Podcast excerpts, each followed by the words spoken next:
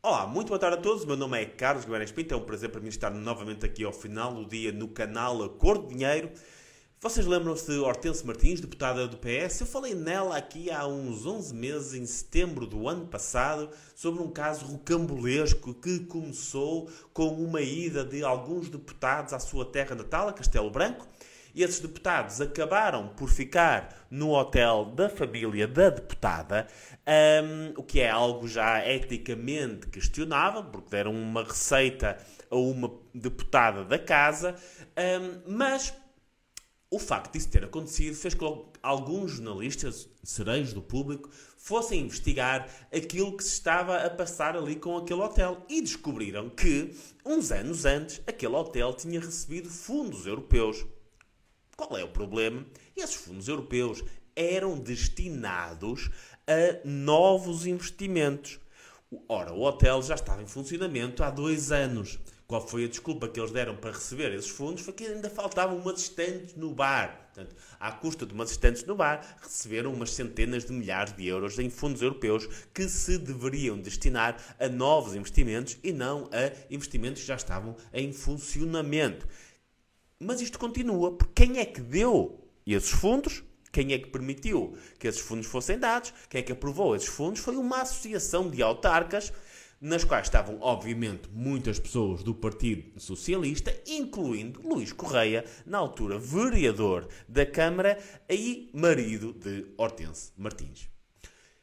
Esse Luís Correia acabaria por subir de vereador a presidente da Câmara e, enquanto presidente da Câmara, ele uh, atribuiu, conseguiu um, atribuir a, umas compras da Câmara a uma empresa que se veio a descobrir ser do seu pai. E quando eu digo se veio a descobrir, um, supostamente o próprio Luís Correia não sabia que a empresa era do seu pai. Um, ou pelo menos foi essa a desculpa que ele deu em tribunal. Claro, o tribunal não acreditou muito naquilo que, que se estava a acontecer e ele foi condenado por isso. Enquanto isso, Hortense Martins, para se livrar de qualquer problema legal, foi à conservatória um, prestar uma declaração que se veio a saber ser falsa uh, para a livrar desse tipo de problema. Ou seja, falsificou uma declaração em como não era gerente uh, de uma empresa para não se envolver, não ter esse tipo de problemas legais. O próprio tribunal considerou que estava provado, o Ministério Público considerou que estava provado, mas deixou a deputada passar com uma falsificação. E lembro, essa falsificação foi feita já Hortense Martins era deputada do Parlamento, uh, apenas com uma multa. Portanto, ela passou, um, ela passou por uma falsificação, algo que muitos de nós, se calhar, não se conseguiriam safar sem outro tipo de punição, com uma pequena multa de alguns euros. Um, e a, a história, há um ano, terminava mais ou menos aqui. O que é que se veio a saber esta semana? Os casos de Hortense Martins nunca mais acabam. E o que é que se soube então esta semana?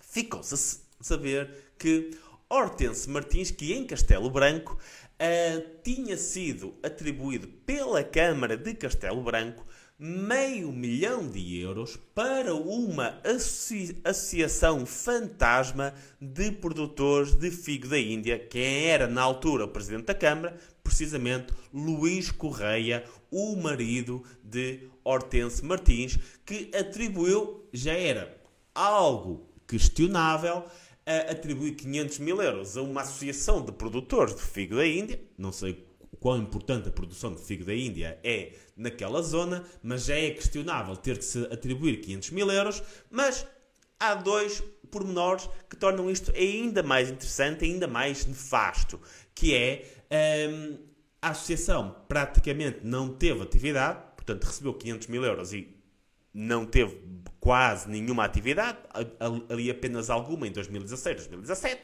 quase não teve atividade e quem é que era? Um, quem é que beneficiou em parte desse dinheiro? Um tio da deputada do Partido Socialista, Hortense Martins, mulher do ex-presidente da Câmara Municipal, que um, atribuiu esse fundo. Algo está muito podre em Castelo Branco. Se calhar é uma amostra daquilo que se vai passando no país. E Hortense Martins, tal como há um ano, lá continua como deputada do Partido Socialista. Dentro do Partido Socialista não há nenhum tipo de condenação destes casos, não há nenhum pedido para que ela suspenda o seu mandato, nem sequer uh, se oferece para ir à Justiça para percebermos o que é que se passa ali em Castelo Branco, o que é que se passa com o Partido Socialista de Castelo Branco.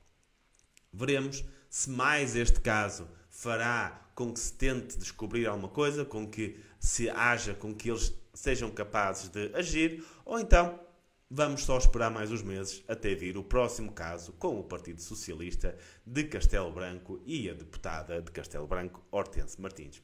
Muito obrigado a todos e uma boa semana.